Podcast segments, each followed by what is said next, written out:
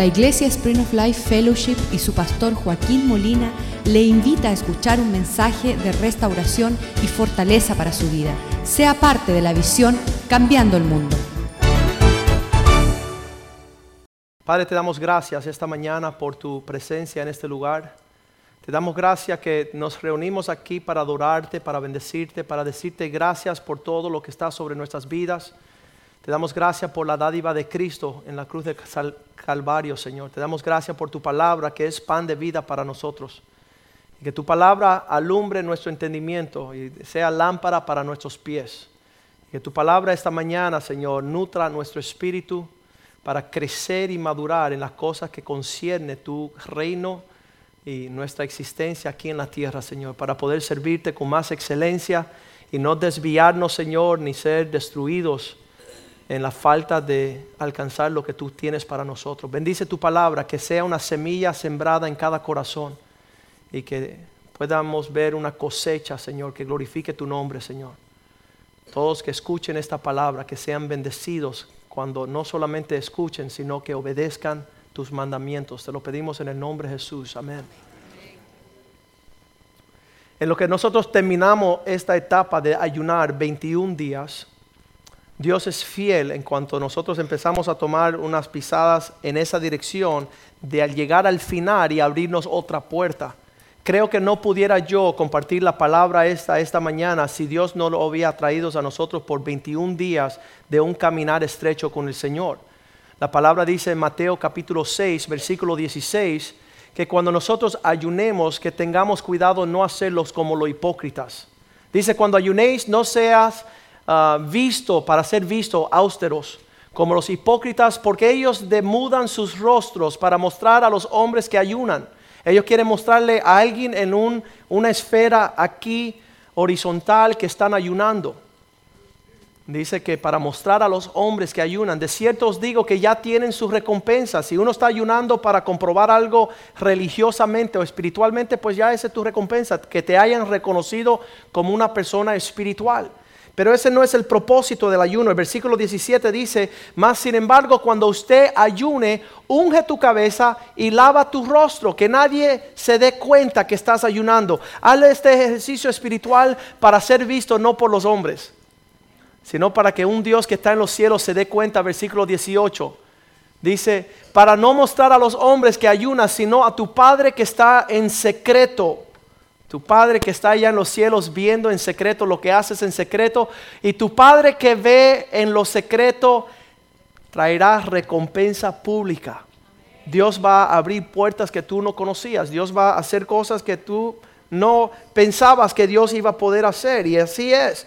Nosotros ya hemos empezado hace poco ah, a tomar esas pisadas pequeñas en ejercicios espirituales en una dirección, no creyendo, no sabiendo lo que va a suceder, pero entendiendo que hay un Dios que nos da esa información para alcanzarnos con nosotros algo que nunca hemos conocido. Mis abuelos no me entregaron a mí este entendimiento de Dios.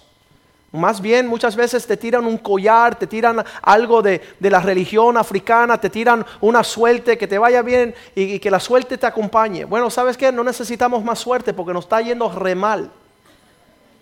Queremos que Dios nos acompañe, queremos que la bendición de Dios, queremos que el Dios invisible nos alcance con su presencia. Y en esto Dios empieza a hablar de estos asuntos de ayunar, porque esa palabra no se usaba. ¿Cuándo fue la última vez que usted vio un comercial sobre el ayuno? Y esta forma puede ayunar. No, esta forma te puede jactar y comer y engordar, ¿verdad? Pero no, las cosas espirituales no se hablan en lo natural. Entonces lo natural te trae lo natural, pero lo sobrenatural, las cosas espirituales te alcanzan con cosas sobrenatural. Las cosas comunes no, no dan más, pero las cosas que son más allá de lo común, hacia eso queremos proyectarnos. Y por eso escribió Pablo en 1 Corintios 2.13, cuando él dice, estas cosas no son palabras de seres humanos. Estas palabras de ayunar no son las que hablan los hombres si tú llegas a la carreta o a Versalles, no van a escuchar estas palabras. Si andan en la, casa de un amigo, no te va a hablar estas palabras. Dice, ¿por qué? Lo cual también hablamos, no con palabras enseñadas con una sabiduría humana, sino estas palabras son las que enseñan el Espíritu. Estas palabras es una enseñanza que palabras que vienen por el Espíritu. El Espíritu nos quiere dar un vocabulario nuevo. ¿Cuál es el vocabulario nuevo? El ayunar. No sabíamos, pero como estamos siendo instruidos por el Espíritu, nos mandan a ayunar y ahí empezamos nuestro caminar. Creer y empezamos a creer. Dice, acomodando lo espiritual a lo espiritual. La palabra amplificada lo dice una forma, dice, utilizando las medidas de las palabras de los, del Espíritu que explica las verdades espirituales. El Espíritu no va a explicar lo espiritual. Las cosas normales, carnales, esas cosas no nos enseña estas cosas. Y en estos caminos y al final de esta, estos 21 días, el Señor me habla una palabra para el Señor.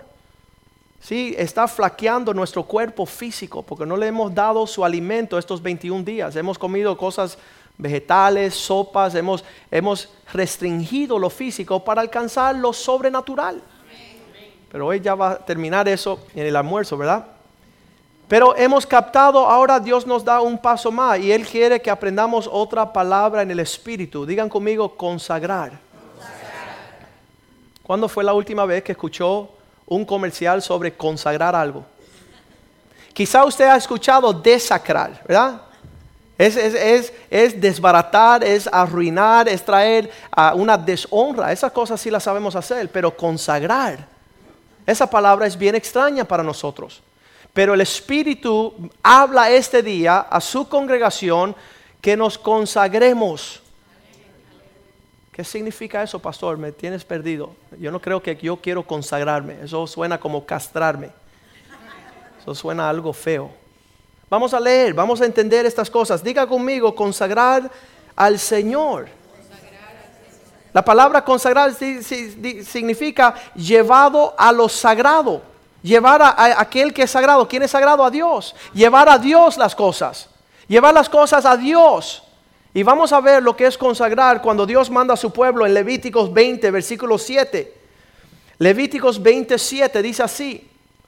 Él llamaba a su pueblo a consagrarse. La misma palabra consagrar significa santificar. Cada vez que tú usas esa palabra, vas a ver la misma palabra ahí. Santificaos pues y ser santos porque yo soy vuestro Dios. Versículo 8. Guardar mis estatutos, ponerlos por obra por obra.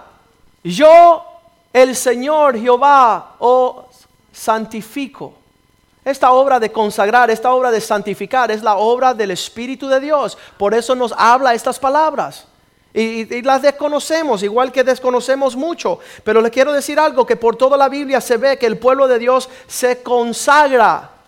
¿Qué es eso, pastor? Ok, mi cuerpo que se utilizaba en cosas no sagradas, ahora yo la llevo a consagrarla, a presentarla delante del Señor, decir, Señor, estas manos que una vez maldijeron con señales feas, estas manos que un día recogieron un trago o un cigarro, estas manos que robaron, estas manos que, que golpearon en violencia, todos las quiero consagrar para ser útil para ti. ¿Cómo? Ahora levantando manos al Señor, instrumentos de adoración darle un abrazo al prójimo, dar al pobre, bendecirle, orar, imponer manos sobre los enfermos. Las manos son consagradas al Señor. Dice nuestro cuerpo, nuestras posesiones. Que nosotros podemos llevar eh, el carro que antes llevaba 10 eh, personas a las discotecas, a, los bailes, al relajo, ahora los llevo a conocer a Cristo. Los llevo a, a hacer cosas que son de utilidad. Ya no utilizo mi carro para las cosas inmunda, las cosas que no le agradan a Dios.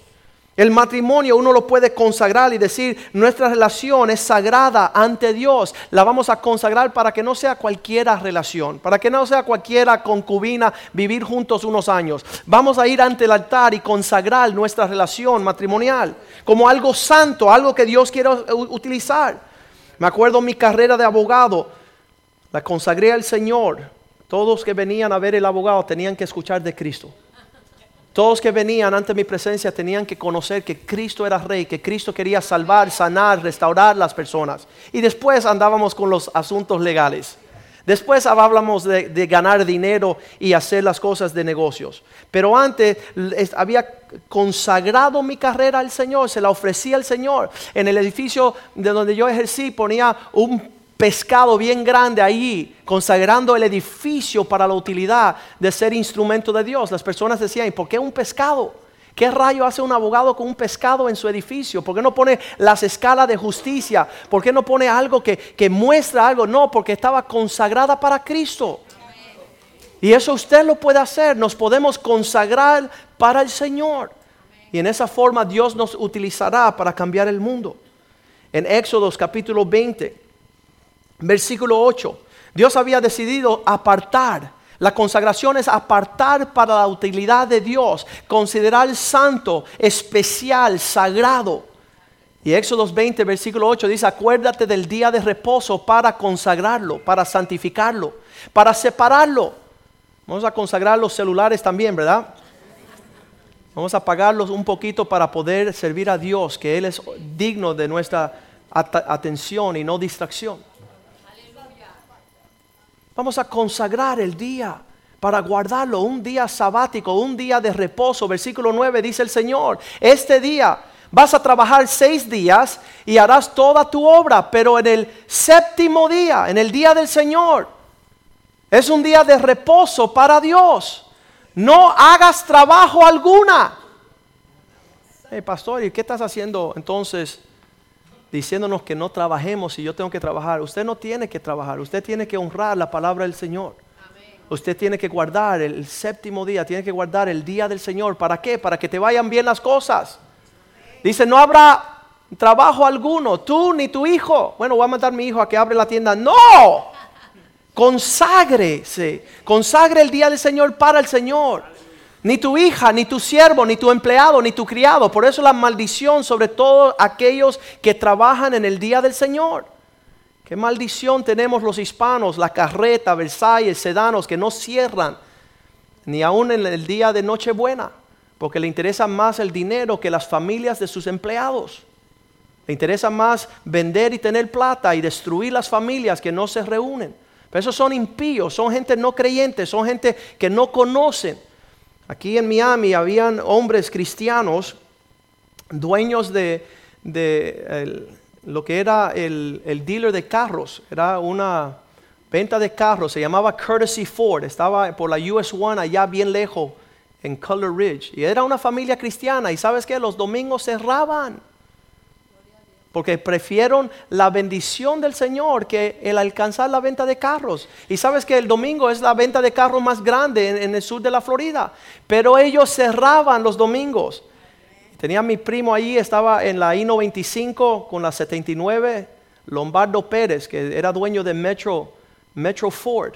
Y él abría porque él no conocía a Cristo, él no servía a Cristo. Ellos abrían todos los domingos. Y al final de 20 años, que el que se llevaba el galardón y el campeonato de más ventas en todos esos 20 años era Courtesy Ford.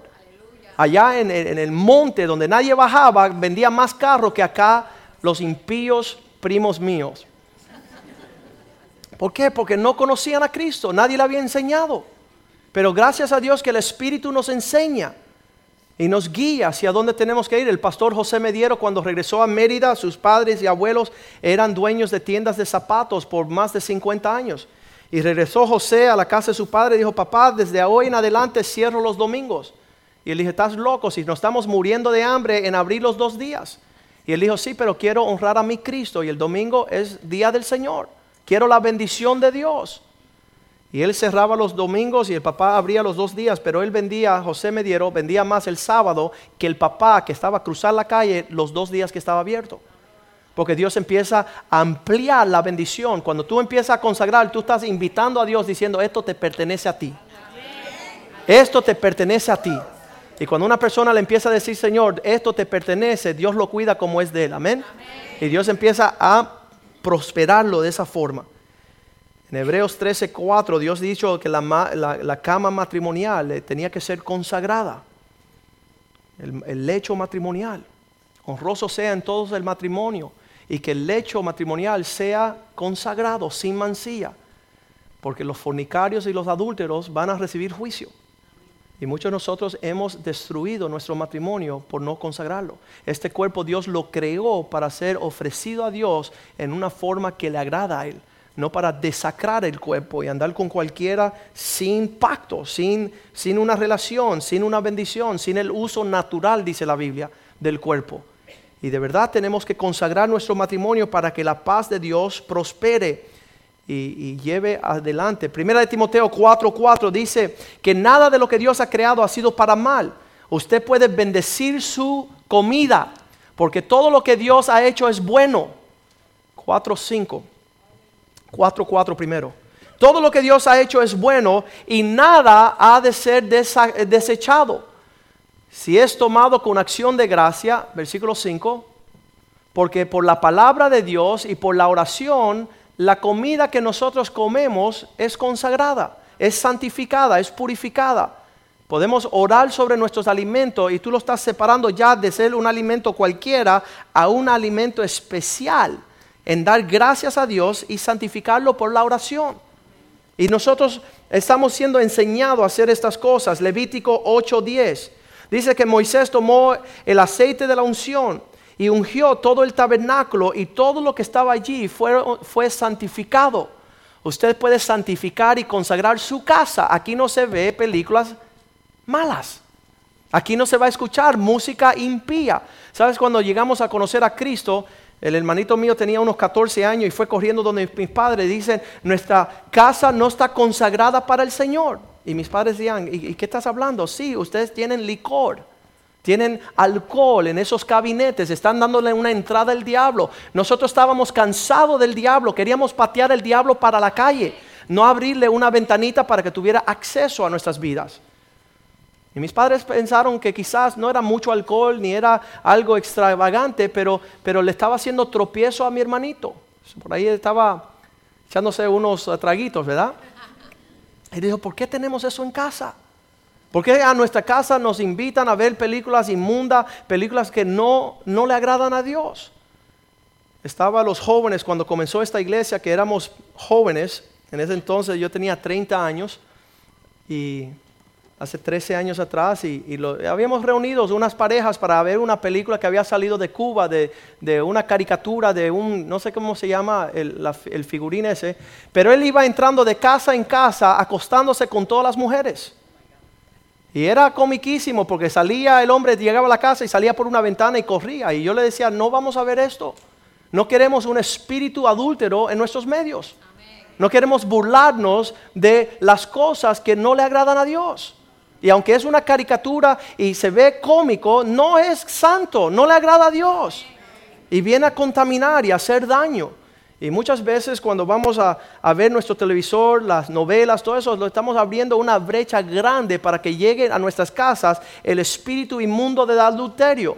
Llegó una mujer rusa y ella decía, Joaquín, ¿tú sabes cuando mi esposo empezó a hacerme desleal y faltarme e irse con otra mujer? Cuando llegaron las, las telenovelas mexicanas a Rusia, que empezaron a doblar esas telenovelas y contaminó una gran sección de lujuria y lascivia y adulterio a los rusos. Y muchas veces nosotros no queremos esta maldición en nuestras casas, pero nosotros somos propicios a estas cosas, diciéndole a nuestros esposos, ¿te quieres sentar conmigo a ver las novelas? ¿Qué invitación más tremenda estás haciendo a tu esposo? Pero ahí viene esa falta de consagración, es una desacración, quita lo sagrado de tus medios.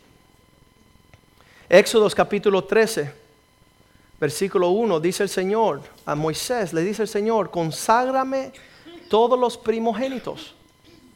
Éxodos 13, 1. Cualquier varón que abra, versículo 2,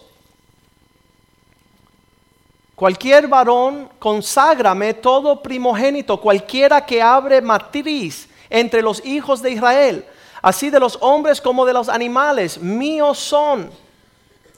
A mí me pertenecen esos varones. Nosotros hemos eh, ofrecido a demonios, a altares de, intelectualidad, de, conocimiento humano a nuestros hijos y no conocen a Dios porque no se lo ofrecimos. Le compramos toda manera de cosas para que ellos sean ah, ah, propensos a, las cosas de este mundo, pero no, no son dueños de Biblia. No conocen la palabra de Dios, no, no andan en cosas espirituales porque no los hemos consagrado a Dios. Y qué triste es cuando nosotros no consagramos a nuestros hijos por temor a lo que van a decir las personas. Este mundo nunca nos va a felicitar cuando nuestros hijos se paren como hombres de Dios. Nunca nos van a dar el mérito que, que merecemos cuando nosotros, nuestros hijos andan en la sabiduría del Señor. Pero yo y mi casa queremos consagrando para el Señor, no solamente el primogénito, todos mis varones y mi niña. Que sean siervos de Dios, que aman a Cristo sobre todas las cosas, que caminen una vida que agrada a Dios. Es lo que Dios tenía como propósito. Ana también, primera de Samuel 1, versículo 11, dice que ella le clamaba al Señor. Muchos de ustedes han clamado por hijos y cuando Dios te da el hijo, usted lo maldice entregárselo al mundo. Lo maldice entregarle con prioridades que no son las prioridades del reino. Conságrame el primogénito, dice 1 Samuel 1:11. Ella hizo un voto diciendo, Señor, tú eres todopoderoso. Mira tu sierva, mira la aflicción de tu sierva y acuérdate de mí. No te olvides de tu sierva, sino que dieres a tu sierva un hijo varón. Y si usted lo hace, yo lo consagro a Jehová todos los días de su vida. Y no pasará navaja sobre su cabeza. Versículo 27. Habiendo hecho esa, esa oración, nació Samuel. Y dice, este es el hijo, este es el niño a cual yo oré al Señor. Y él me lo dio lo que yo le pedí. Versículo 28. Yo pues lo dedico, lo consagro también a Jehová. Todos los días que viva será del Señor y que adore allí a Dios. Qué promesa más tremenda. Sabes que no deja de ser una situación donde tú consagras algo a Dios, que Él no lo tome y que lo explote, una explosión grande. Samuel llegó a ser el profeta más grande que tuvo Israel. ¿Por qué? Porque fue puesto en manos del Señor. Y tenemos nosotros, el pueblo de Dios, de aprender, darle las cosas a mano de Dios. Bueno, es que Dios está ocupado, así que fui a San Judas. Dios está ocupado, así que fui a la Virgen tal. Dios está ocupado, así que fui al Santo tal. No. Dios no le pide a usted que le entregue a tus hijos a los demonios. Jueces 13:5. Estaba Samson también dedicado desde una edad bien joven. Dice, porque él será un niño nazareno, apartado desde su nacimiento, dedicado, consagrado al Señor, porque él librará al pueblo de los filisteos. Él será un tremendo, ah, será tremendo soldado en las cosas que tienen que ver con Cristo. Y nosotros podemos en esta mañana decir, Señor, queremos empezar a entender estas cosas. Salmo 19, 14 dice que la meditación de mi corazón y las palabras de, mi boca sean de tu agrado, Señor. Tú puedes consagrar las palabras ya para que dejar de ser un, un, basurero de, de, permitir que palabras sucias salgan de tu boca. Consagra tus labios, consagra tu lengua. Dile, Señor, que esta boca no, no, no salga la, palabra amargura, las palabras amargas, las palabras llenas de, que marcan las personas para maldición, sino que sea una fuente de bendición. Pero no te dejes solamente en tus palabras, di la meditación de mi corazón. Aún tus pensamientos, dedíquenselo al Señor. Di, Señor, no quiero pensar más en lo que no es tuyo. No quiero pensar en la forma que tú no piensas. Te quiero consagrar quiero santificar, quiero apartar para tu uso aún mis pensamientos. Y nosotros llegando a Cristo, entendiendo estas cosas, empezamos a apartarnos. Todas las cosas que una vez sirvieron el pecado, la maldad, la lujuria, eh, todas las cosas, no queremos saber de eso más. Somos apartados ahora útil para el Señor. Usted créeme que están viendo delante de ustedes un milagro una consagración, dejando cosas inmundas para entrar en lo, celestial, lo eterno, lo espiritual. Las cosas mundanas son seculares, son las personas que no tienen ni un pensamiento de Dios en su corazón. Secular um, para utilidad temporal, para utilidad uh, mundano, para aquí nada más. Es algo, algo, preocupaciones temporales que no tienen nada que ver con lo eterno. Y le estamos dando más atención a esas cosas que las cosas de Dios. Somos más hábiles en las cosas que no vamos a necesitar y estamos votando lo que es útil para la eternidad. Job 31.1 dice así, he hecho una consagración con mis ojos. No solamente sus pensamientos, su boca, pero Job dice, con mis ojos he consagrado, he hecho un pacto con mis ojos para no mirar a las mujeres. Eso se llama una consagración de la vista. Que usted pueda apartar tu mirada de todo lo que no te es bien. Dice la Biblia que la adúltera, la mujer extraña y mala que te destruye, te cautiva con sus ojos.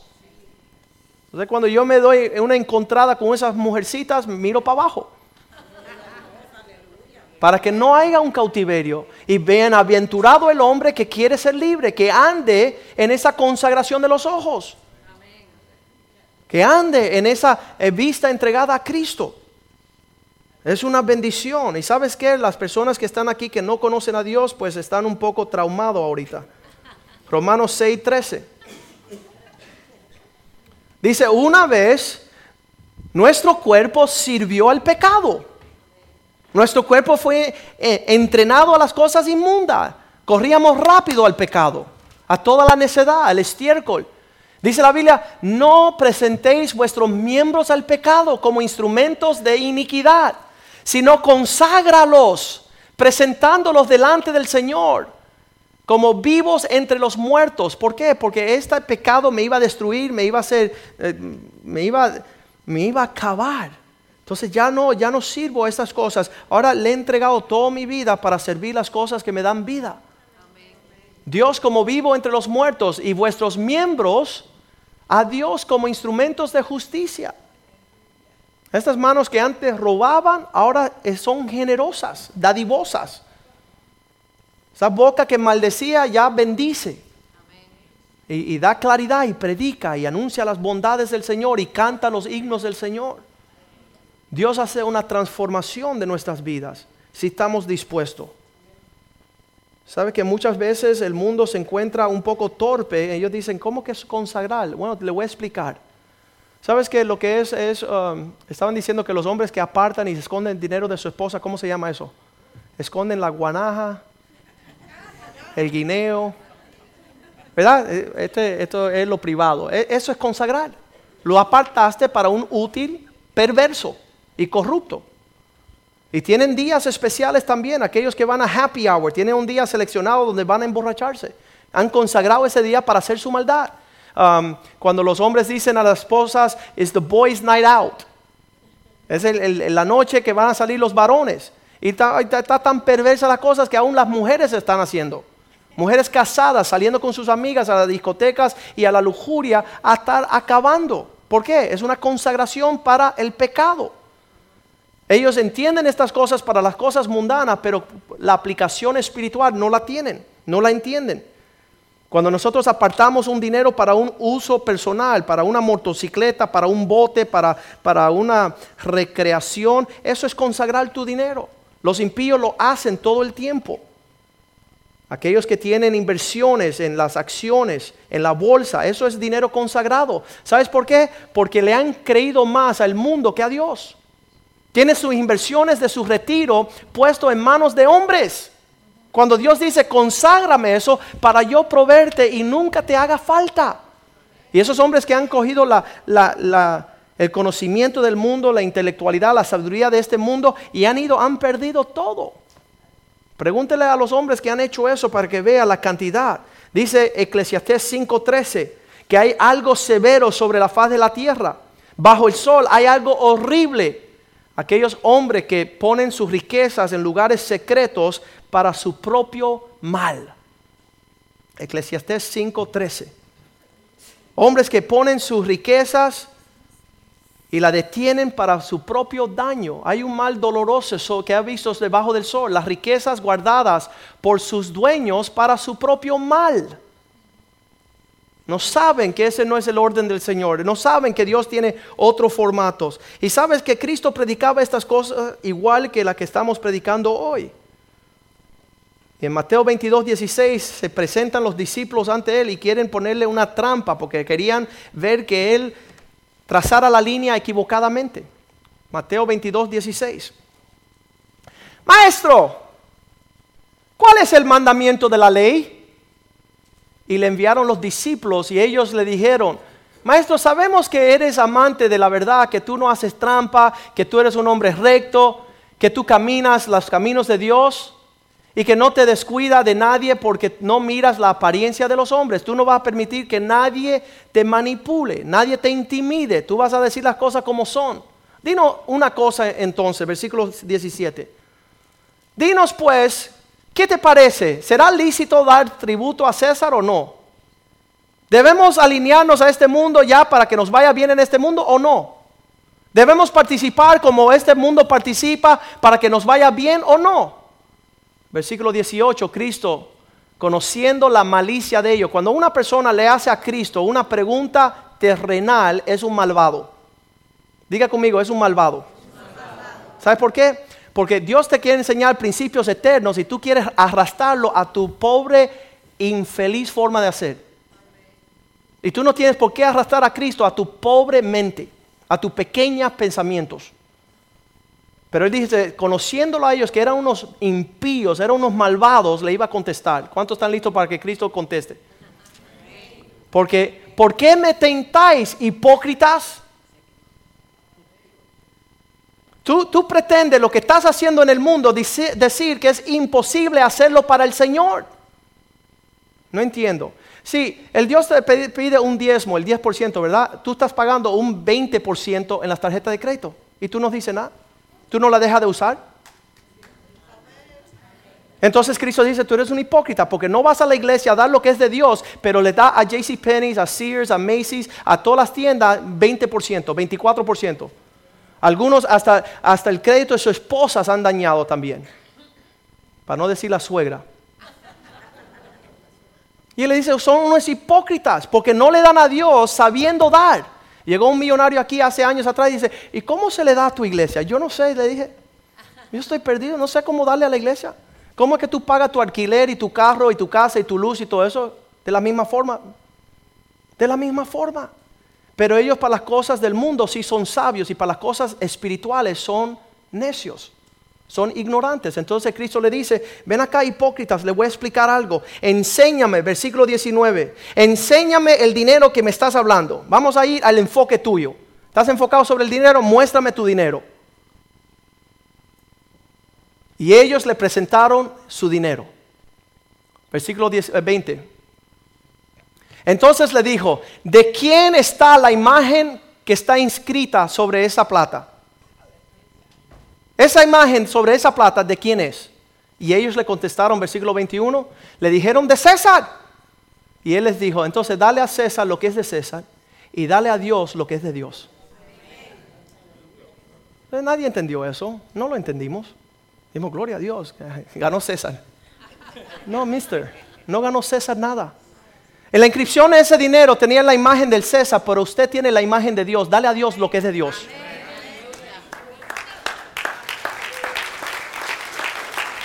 Tu vida entera le pertenece a Dios.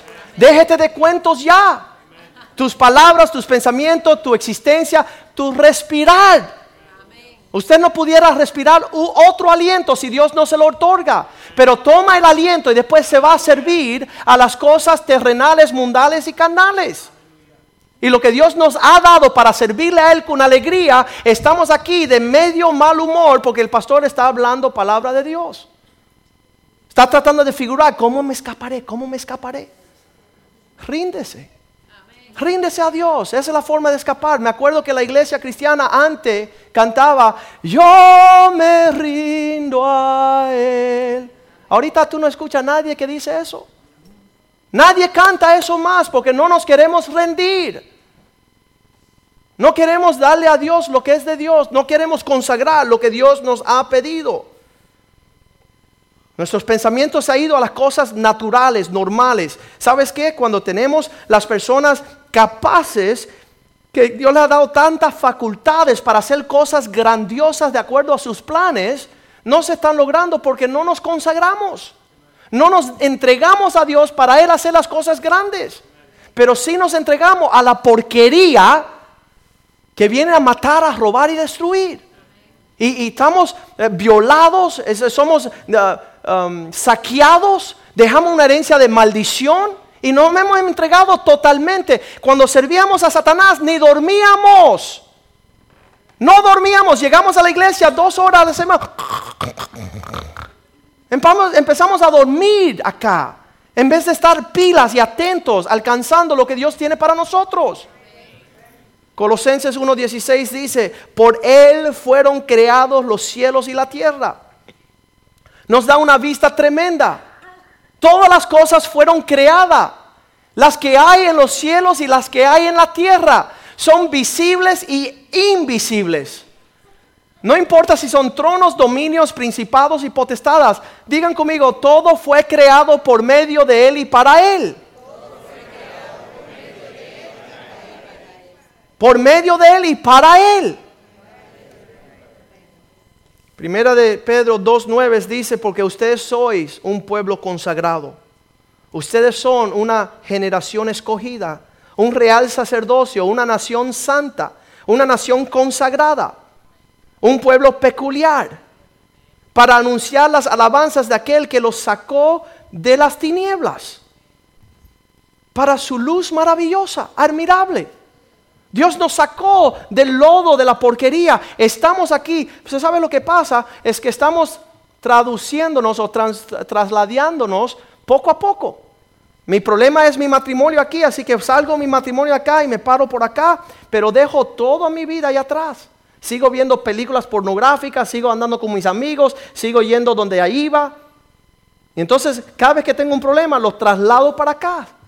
Pero Dios quiere trasladarnos enteramente a los propósitos que Él tiene para nosotros.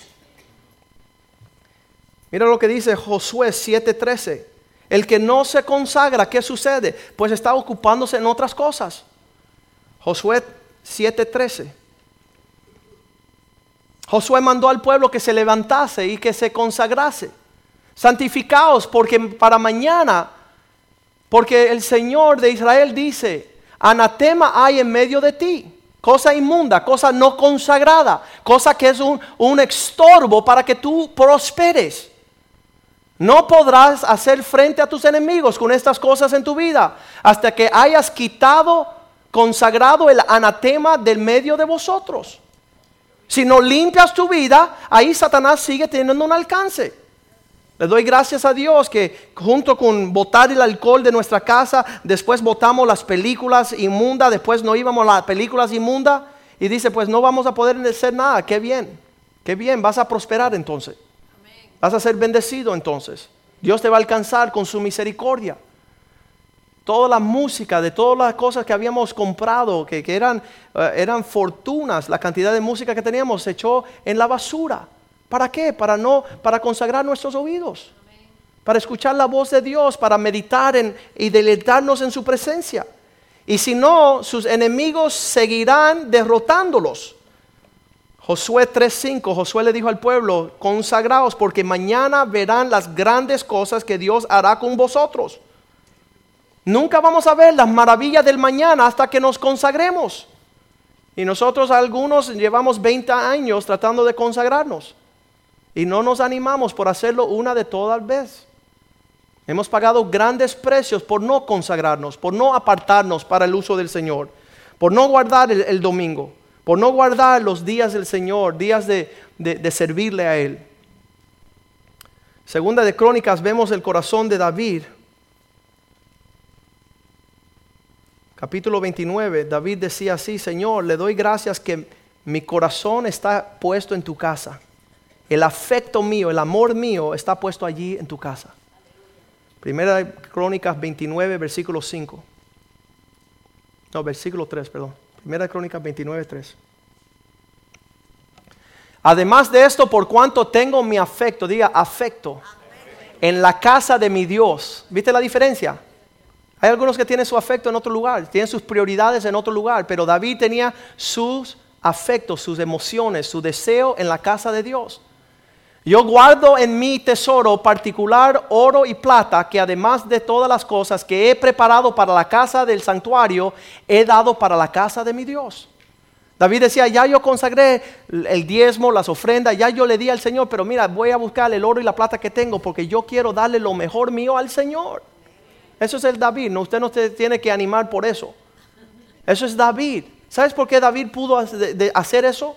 Porque él tenía un entendimiento, versículo 5. Dice, Señor, ¿y quién quiere hacer hoy ofrenda de consagración al Señor? Oro pues para las cosas de oro, plata para las cosas de plata, y para toda la obra de las manos de los artífices. ¿Y quién quiere hacer hoy una consagración al Señor. No solamente él estaba consagrando todo lo que él tenía para su Dios, sino que él se viró y dijo, ¿y quién me quiere acompañar? ¿Quién quiere mostrarle a Dios que está en serio con Dios? Y no era en vano esta oferta. Mira lo que conocía David en el capítulo 29, eh, versículo 11. ¿Por qué él hacía estas cosas? Le voy a decir el por qué. Porque él conocía, tuya es, oh Dios, toda la magnificencia y el poder y la gloria, la victoria. Si yo voy a ser victorioso en este mundo, va a ser por mi Dios, no por lo, lo hábil que yo sea. El honor, porque todas las cosas están en los cielos y en la tierra son tuyas. Dios es que hace todas las cosas. Tuyo, oh Dios, es el reino y tú eres excelso sobre todos. Versículo 12.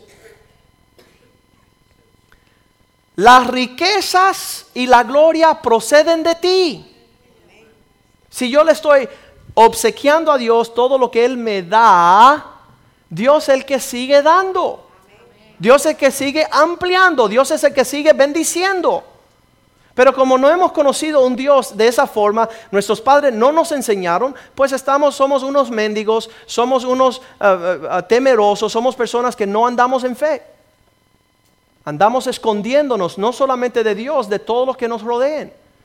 Cuando tú vives así, hasta te vas a esconder de tus propios hijos, de tus familiares, porque no habrá provisión. Pero cuando Dios es tu provisión, hay amplia prosperidad para todos. Las riquezas y la gloria proceden de ti. Y tú dominas sobre todo.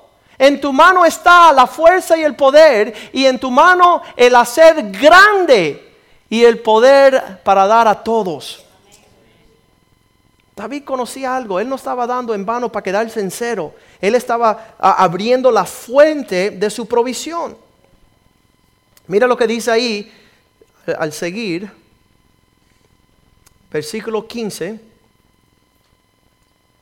no, versículo 14, vamos a leer el 14. ¿Quién soy yo y quién es mi pueblo para que te consagremos nada voluntariamente? Pues todo es tuyo y de lo que tú nos ha, lo que hemos recibido de tu mano, a ti te estamos dando. 19 dice, porque solamente somos extranjeros y peregrinos, estamos de pasada, los días sobre la faz de la tierra son pocos y no tendremos esperanza. No habrá cómo aprovecharnos si Dios no nos bendice. En inglés dicen, our life is a hand breath. Eso significa que nuestra vida es, tiene de distancia de un lado de la mano al otro. Significa nuestra niñez, nuestra adolescencia, ser adulto y vejez. ¿Dónde estás tú? Nuestra vida está pronto por, acabarse, aquí abajo. Y tenemos que tener una vida llena de, un entendimiento hacia dónde vamos y, y quién, con quién estamos. Versículo 15. Somos extranjeros porque nosotros extranjeros y avenedizos somos delante de ti, como todos nuestros padres y nuestros días sobre la tierra, cual sombra que no dura. Es una sombra que, que pasa de un momento a otro. Versículo 17. Yo Dios conozco que tú pruebas el corazón. Tú escudriñas los pensamientos profundos y que la rectitud te agrada. Por eso yo con rectitud de mi corazón voluntariamente te he ofrecido todo esto. Y ahora he visto que con alegría el pueblo también se reúne aquí ahora y ha dado para ti espontáneamente. Yo rehuso decirle a ningún hombre lo que él le va a dar a su Dios. Hey, pastor, ¿qué debo de hacer? Oye, mister, si tú no sabes lo que tú vas a hacer, piérdate, piérdete. Yo no sé cómo tú vas a mostrar tu gratitud a Cristo. Yo sé lo que yo voy a hacer. Yo sé cómo yo voy a vivir. Yo sé lo que soy prisionero de Cristo. Porque me rescató de la muerte del infierno. Eso soy yo. Pero cuando ellos vieron a David, ellos se animaron para caminar como David estaba caminando. Versículo 18.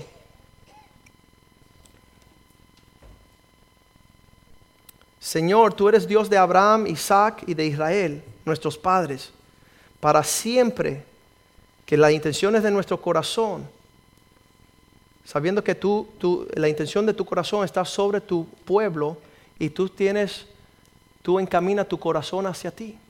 Dios está viendo sobre nosotros. ¿Sabes? Siempre cuando estamos hablando estas palabras de lo que es una consagración, las personas como que dicen, ok, lo voy a entregar todo. No, Dios no quiere que tú le entregues todo. Dios quiere que tú le entregues lo que le tienes que entregar. Porque ¿sabes lo que quieren hacer los vagos? Entregarlo todo e irse a la deriva, ¿no? Hoy le voy a dar todo a Dios a ver qué pasa. Te, vas a morir de hambre. Pero dale a Dios lo que es de Dios. Empieza a consagrar esas partes que Dios empieza a pedirte para que tú veas la fidelidad de Dios sobre tu vida. Vamos a ver el capítulo acá, que empiezan estos hombres a, rendirle al Señor, eh, Eclesiastés 5, versículo 1, dice, cuando tú te acercas a la casa de Dios, acércate más para escuchar, medita sobre estas palabras, trata de profundizar lo que Dios te está tratando de mostrar.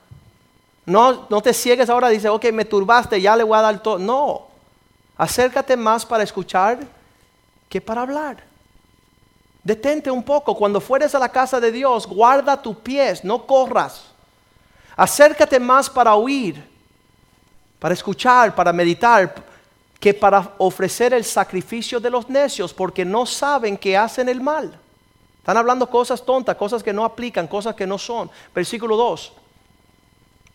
No te des prisa con tu boca, ni tu corazón se apresure a proferir palabra delante de Dios, porque Dios está en el cielo y sobre la tierra, y tú sobre la tierra. Por tanto, sean pocas tus palabras. Versículo 3. Porque de la mucha ocupación viene el sueño y de la multitud de las palabras la voz del necio. Versículo 4. Guarda a Dios cuando a Dios hace promesa, cuando a Dios haces promesa, no tarde en cumplirla porque Él no se complace en los insensatos. Cumple lo que prometes. Versículo 5. Mejor es que no prometes y no que prometas y no cumplas. Dios quiere llevarnos para un día que toda nuestra vida esté en sus manos. Eso es lo que Dios está diciendo. Tráeme tu vida, tráeme tus palabras, tráeme tus emociones, tráeme tus hijos, tráeme tus pertenencias, porque yo quiero cuidar de ti. Yo quiero reprenderle el devorador. Yo quiero ponerle un cerco de espino para que nadie toque el pueblo mío. Pongámonos de pie esta mañana y pedíamos al Señor, Señor, enséñanos vivir consagradamente, poco a poco. Para muchos de ustedes, pueden empezar consagrando el día domingo, el día del Señor. Él dice en ese día que ustedes guarden ese día, que no lo utilicen como un día cualquiera, un día común. Nosotros somos expertos en desacrar, hacer las cosas no sagradas. Somos expertos en decir, ah, eso es una porquería, eso no sirve. Y nosotros no delineemos Ahorita están los deportistas, los atletas pintándose todos los garabatos, eso por todo el cuerpo. ¿Sabes por qué? Porque están desacrando el templo del Espíritu Santo. Ellos no saben que este cuerpo no fue otorgado por Dios para cuidar y guardar y, mantener sin garabatos. Pero como no vivíamos así y no conocíamos esas cosas, pues nos dimos a las cosas deshonrosas, a las cosas que al Dios que nos creó, que nos dio este cuerpo, a Él no le agrada esas cosas. ¿Hay suficiente misericordia para que Él nos perdone? Sí. Dios está dispuesto de empezar hoy una nueva vida con usted. Dios está dispuesto hoy a declararte a ti como, como su tesoro especial, su pueblo escogido. Que anuncien que salimos de las tinieblas para su luz maravillosa. Que salimos de la caca y estamos comiendo coco. Estamos disfrutando una vida de un Dios bueno, un Dios que nos cuida, que nos ama, que tiene cosas lindas. Sabes, mis hijos desde pequeño eh, le, afanaban ellos ver las caricaturas que, tenían brujos y monstruos. Yo dije, esta noche van a pagar. ¿Y por qué, papá? Vas, vas a ver. Van a pagar. Las pesadillas de medianoche salía de todo lo que estaban actuando inmundamente. Los temores de nosotros es por ser infiel a Dios.